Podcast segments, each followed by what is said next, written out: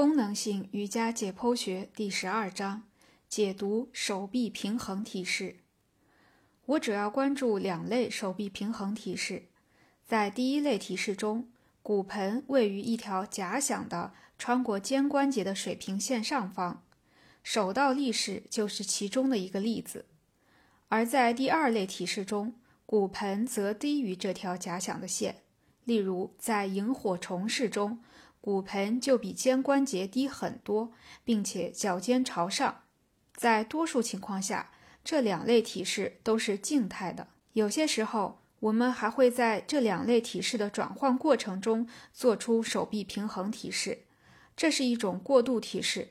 常见的转换方法之一是从萤火虫式转换到鹤蝉式，或者从鹤蝉式转换到手倒立式。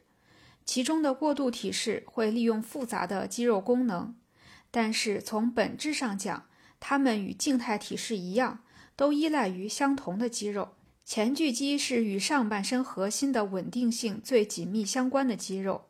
在手臂平衡体式中，前锯肌既是肩胛骨强壮的运动肌，又是其稳定肌。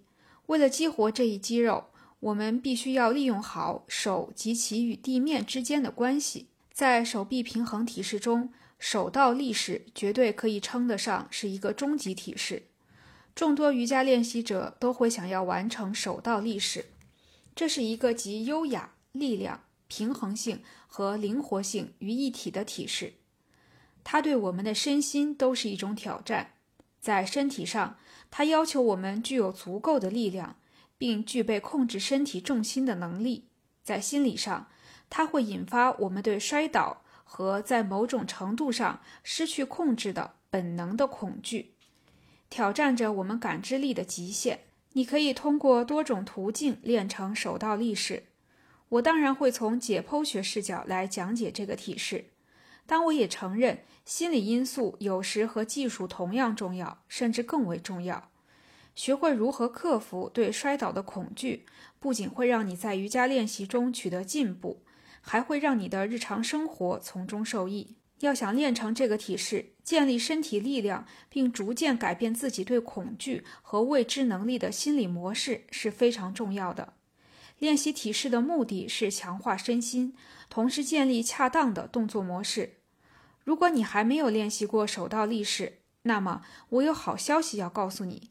你可以利用自己已经熟悉的体式，一点点地锻炼出这个体式所需的力量和技能。现在从理论上理解这一切是很好的，但是最终你必须愿意去付诸实践。如果你想要看到胜利的果实，你必须要足够自律，反复进行练习。这对我们想要学习的任何事物都是适用的。这是我们从瑜伽练习中领悟到的又一个人生哲理。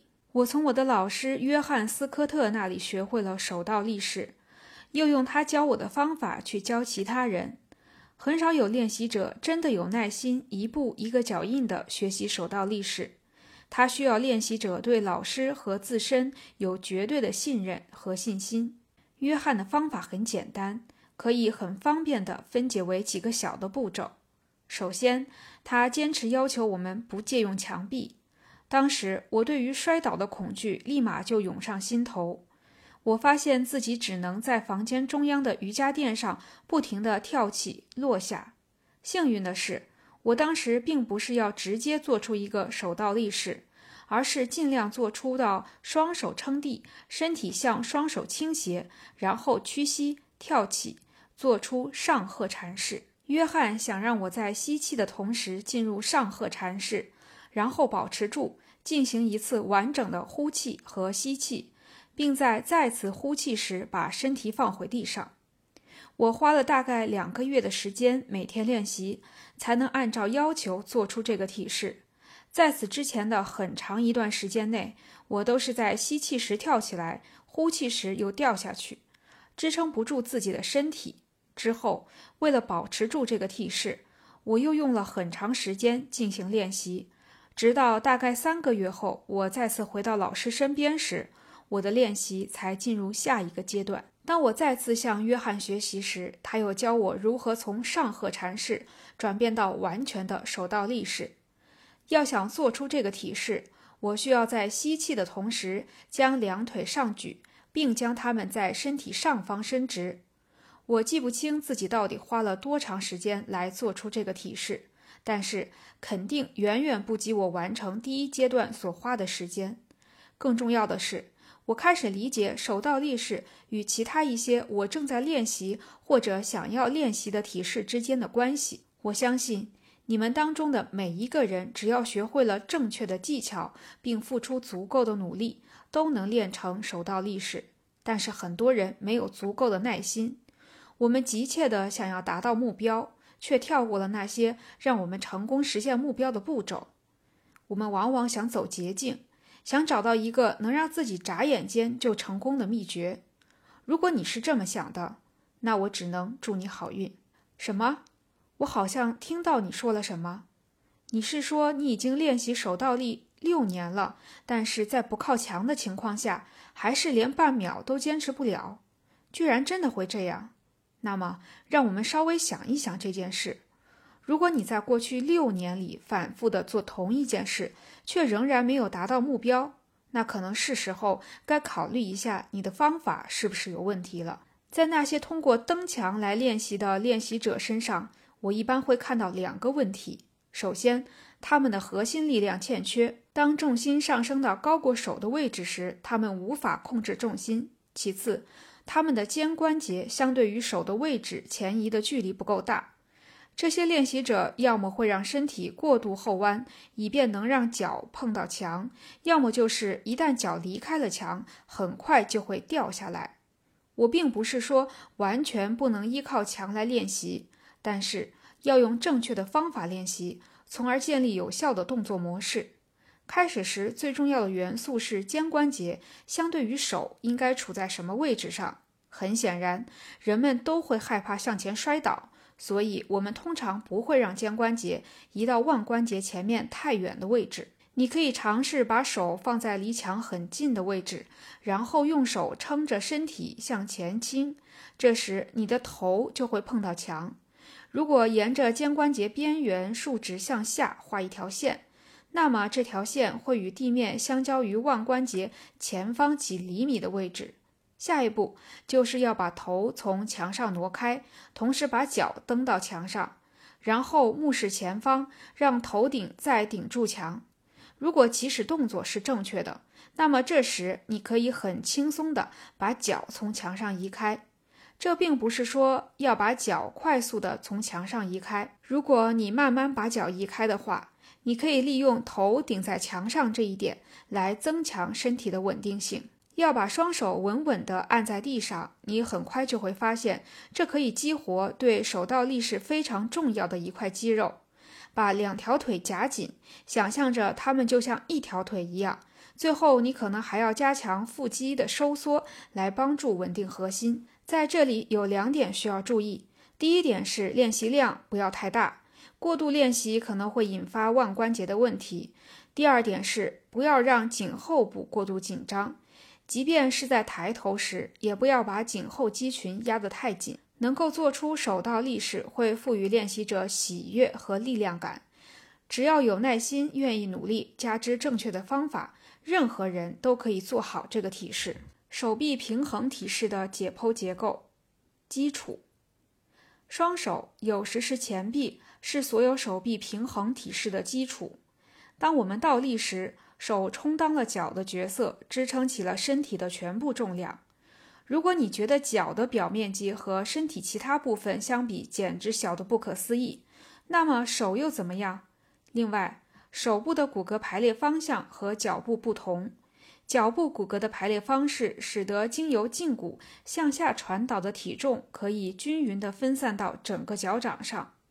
脚跟承受着大约百分之五十的体重，而其余百分之五十的体重则向脚掌前方分散。而手部的骨骼结构却并不是这样。首先，手部没有从前臂骨所在直线向后突出的后跟，这就意味着我们的体重几乎全部要由前臂骨的下部来承受，也就是说，大部分体重要由掌根来承受。其次是由手掌来承受。指尖帮助我们控制平衡，但不主要担负承重任务。另外，由于在倒立时体重经由手臂传导，因此腕关节会在手之前承受压力的冲击。有一些体式允许肘关节屈曲和后移，这可以减小腕关节的屈曲程度，使腕关节顶部的压力降至最低；而其他一些体式则要求肘关节伸直，这通常会给腕关节顶部施加很大的压力。如果力量和灵活性之间没有达成平衡，这可能就会导致疼痛和不适感。你可能还记得前文提到过，当腕关节过伸时，腕关节屈肌的力量会更大。在手臂平衡体式中，腕关节就是处于过伸状态。在做手臂平衡体式时，这些屈肌会抵抗腕关节的过伸，同时帮助我们保持姿势的平衡。另外，手指是由这些肌肉控制的。所以，手指在我们进入和保持手支撑的平衡体式时，也发挥着作用。手指的作用就像脚趾一样，在承受重量时，手指会抓紧；而在移除重量后，则会放松。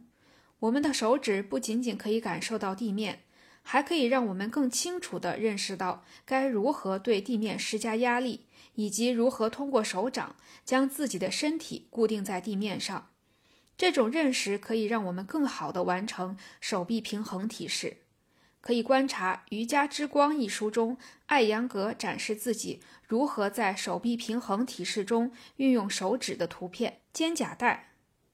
当我们在手臂平衡体式中用双手撑地时，它们一定要有发力的来源，这是需要记住的一个很重要的概念。这让我们对力量和稳定性的关注点从手部向上转移到肩胛带。在各种各样的手臂平衡体式中，肩胛骨、锁骨和肱骨在肩胛带处的组合运动是体式所需的力量与稳定性的实际来源。我之前提到的上半身的髂腰肌是此处的关键结构。让我们回顾一下，上半身的髂腰肌由两块肌肉构成。